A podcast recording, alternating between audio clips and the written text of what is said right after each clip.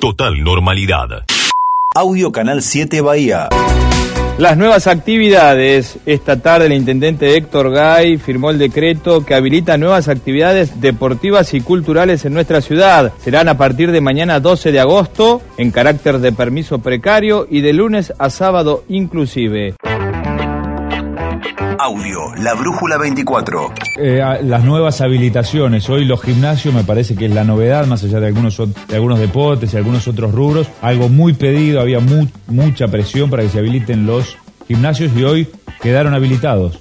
Intendente de Bahía Blanca, Héctor Gay. De todas las, actividades que teníamos, deportes al aire libre, gimnasios y demás, eh, se decidió, y con un trabajo con la Comisión de Reactivación Económica que funciona en el Consejo Deliberante, eh, dos etapas. En esta primera, a partir de mañana, se va a privilegiar aquellas actividades que tienen una salida laboral, digamos que hay gente que está esperando para trabajar, sea los profesores de tenis, sea los gimnasios, CrossFit y demás. Todo esto es provisorio, en principio vamos a hacer una suerte de prueba piloto. Quizá no, no parezca el mejor momento para esto desde el punto de vista de la pandemia. Hoy es el peor día desde que llegamos a la pandemia. El, dato que, acaba de decir Naciones escalofriante. Pero no, es la realidad de Bahía Blanca. Tampoco es para cantar victoria lo que tenemos en Bahía. Con lo cual nosotros vamos a habilitar esto con protocolos estrictos, con la condición de que este, ante cualquier situación anómala o que no se cumplan los protocolos o que haya una situación que, se desmadre, este, tenemos la plena facultad para retroceder en esto. Nombramientos en el municipio de Bahía Blanca. Total normalidad. Ya, eh, en algunos portales es noticia, en otros no, pero lo cierto es que hubo nombramientos y tienen algo en común, más de una cosa en común, pero que eh, ambos nombrados son periodistas.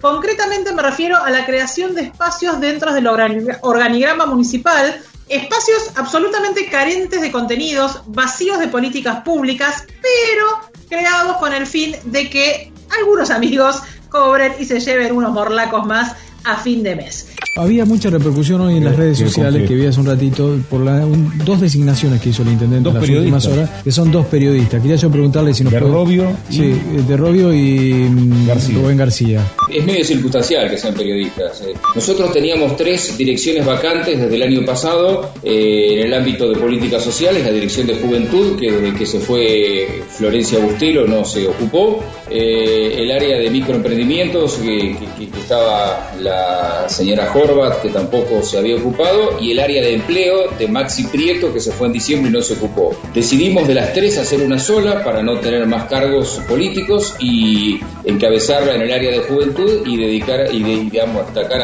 a, José de Robio, que es un, joven con muchísimas inquietudes y que tiene un enorme potencial, tiene 27 años. Y en el caso de García ya venía trabajando incluso con el, tema de los este, disfrutaba ahí, la, la coordinación con eventos artísticos y demás. Y bueno, dentro de lo que es también eh, la idea de llevar la cultura a los espacios públicos, eh, ahí hay, bueno, hay un, primer proyecto que vamos a, cristalizar lo antes posible dentro del Parque de Mayo. Usted sabe que estamos en pleno desarrollo del proceso para licitar los carritos. Y, Así que, bueno, va a estar a cargo de la coordinación de todos esos espectáculos. De toda la parte cultural este, vinculada en, en ambiente. parece mentira que mientras a nivel nacional los números del coronavirus cada vez son más grandes, en Bahía Blanca la situación se va normalizando o incluso va descendiendo la curva. Nueve casos confirmados en las últimas 24 horas, pero fíjense este dato. 26 pacientes recuperados, muchos más pacientes recuperados que casos confirmados. Total normalidad.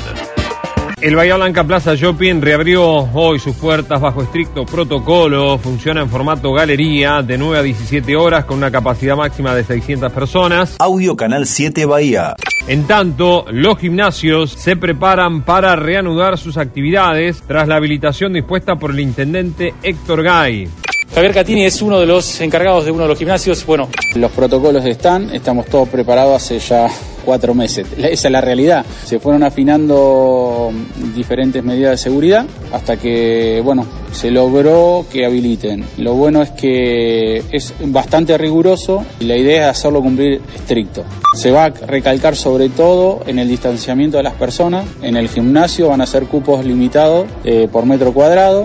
Van a haber un distanciamiento específico. Vemos muchas máquinas cercanas, pero se supone que entre máquina y máquina no va a haber tanta gente. Exacto, van a trabajar grupos limitados de personas, o sea que van a ser una cada dos metros cuadrados. Va a haber mucho espacio, el profesor va a estar trabajando sobre eso. Gretel Walls, ahí vamos. Bueno, y quien estuvo ayer en la recorrida junto al ministro de Obras Públicas de la Nación fue el subdirector de Lenosa, Néstor Álvarez, porque mencionábamos que en estos convenios firmados en el ayer, eh, firmados ayer, perdón, hubo varias obras enmarcadas eh, a través del Ente Nacional de Obras Públicas que va a contemplar, como decíamos particularmente, obras en la red de agua, cloacas y desagüe. Está en línea el subdirector de Lenosa, Néstor Álvarez. Tomás Casela. Lo mencionabas eh, y, y el número es impactante ¿no? de la cantidad de gente que no tiene eh, cobertura de cloacas o de agua potable. En este momento estas obras anunciadas llegarían a 6.000 bahienses. Digamos los primeros 7.000, vamos a ponerlo en, el lado positivo, digamos, porque son muchos los bahienses que les faltan agua y cloaca. También esto va de la mano de las obras de infraestructura que va a hacer la provincia, las obras estructurales como el refuerzo del acueducto, bueno, todas las cosas que tiene pensada la provincia de Buenos Aires para hacerlo. ¿Se va a priorizar a las cooperativas de trabajo? Digo, ¿cómo va a ser el funcionamiento de esto? Esto es una decisión que tiene que tomar el gobierno municipal, que es quien licita. Nosotros sugerimos, fomentamos el tema de las cooperativas. Quizás no para todas las obras, pero para, para las más pequeñas, porque yo tenemos obras como la del barrio de San Miguel, que son 60 millones de pesos, obras como la de Alto de París, que son 41, son, pero para, para las obras más chicas, eh, las cooperativas de trabajo pueden trabajar perfectamente o el que gane la licitación subcontratarla. Y para los municipios también es más barato porque las cooperativas están exentas de algún tipo de impuestos. Néstor, ¿hay alguna fecha estimativa para comenzar con estas obras? Eh, yo creo que en 60 días, 70 como mucho tendríamos que estar dando inicio. Total normalidad. Telefe Bahía Blanca.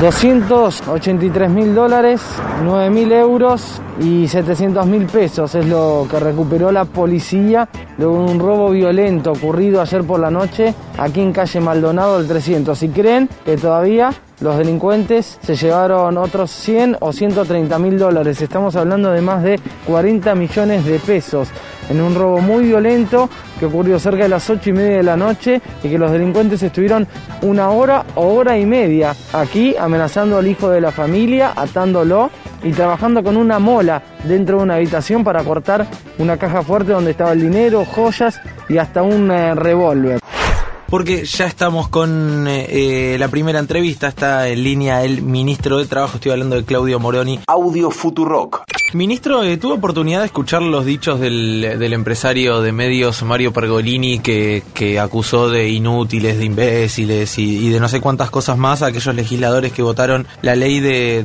teletrabajo y dijo, eh, así los que damos laburo eh, vamos a dejar de hacerlo y demás. Sí, sí. Bueno, mire, primero los insultos me parecieron disparate. Lo segundo es que creo claramente que no leyó la ley. O sea, o sea me parece que era los exabruptos de más y aparte basados en la ignorancia, con lo cual la verdad que más allá del impacto mediático no le prestaría demasiada atención. Pero lo, los argumentos esto de bueno, son imbéciles, ahora vamos, no vamos a poder contratar, se nota que esta gente nunca jamás eh, trabajó como empleador y demás, usted los califica como eh, exabruptos y que no tienen nada que ver con la propia ley en sí mismo. No, la ley, la ley es una ley muy sabia, la verdad que creo que, creo que hicieron muy buen trabajo en la comisión de diputados, este, que había como 15 proyectos y, y llegaron a un proyecto único donde de hecho fue aprobado aprobado por todos los bloques, fue por todos los bloques de, diputados, un buen proyecto donde fija principios indiscutibles, o sea, principios como que el, el teletrabajador tiene que tener derecho a una jornada, no tiene que sufrir da daños en su patrimonio como consecuencia de trabajar en su hogar, o sea que los gastos, que si hay gastos